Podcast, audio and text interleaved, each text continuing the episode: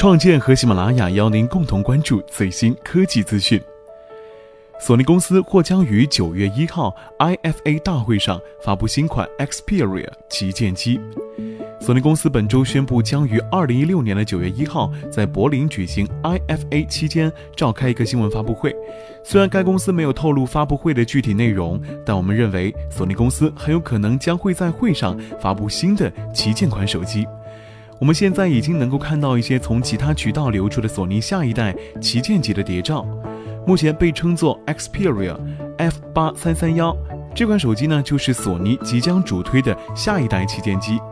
它看上去似乎颠覆了同系列原有的设计。它与当前市场上出售的 Xperia X，同时与最新版本的 Xperia Z 系列也不一样。根据传言，这款新旗舰机的前置摄像头和后置摄像头呢，都将实现 4K 录像功能。这在智能手机世界当中呢，还是第一次得以实现。这款智能手机呢，将配备 Type-C USB 接口，其显示器的分辨率很有可能会达到 1080p。目前我们尚未掌握这款手机的处理器、内存以及电池配置的相关消息。近年来，索尼公司充分利用了每年 IFA 这一世界最大电子消费品展会的机会，正式发布了各式各样的旗舰款智能手机，其中就包括了 Xperia Z5，是在2015年的9月2号发布的。因此，我们相当期待在2016年的9月1号的 IFA 大展上，索尼公司与我们分享一款新的产品。Apple Pay 上线两年呢，已经占了全美非接触交易百分之七十五的份额。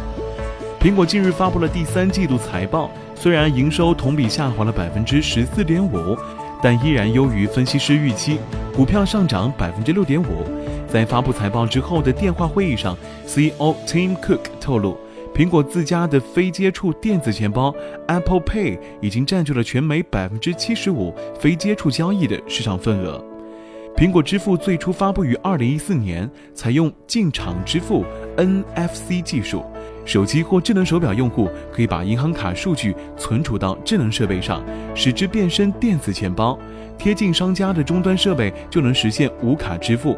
除了线下支付，Apple Pay 也能用于线上支付，类似于国内的微信和支付宝，可用在第三方 APP 内部消费。虽然之前包括路透社在内的媒体普遍不看好 Apple Pay 在美国之外市场的普及度，但是数据却显示，美国以外地区 Apple Pay 推广程度相当不错。Cook 表示，Apple Pay 半数的交易额呢都来自于海外市场，包括英国、瑞士、加拿大、澳大利亚、中国、法国、香港和新加坡等等。Cook 没有透露 Apple Pay 的具体用户数，但他表示用户数同比增长了百分之四百五十。每周增加上百万的新用户，交易量同比增长五倍，但是由于缺乏去年交易额的数据，没人知道增长五倍之后的数字到底是多少。Apple Pay 最大的竞争对手呢是三星支付和 Android Pay，两家在美国以及欧洲都占有一定的市场份额。虽然这两者上线时间都比 Apple Pay 早，但没想到苹果后来居上，迅速超越竞争对手。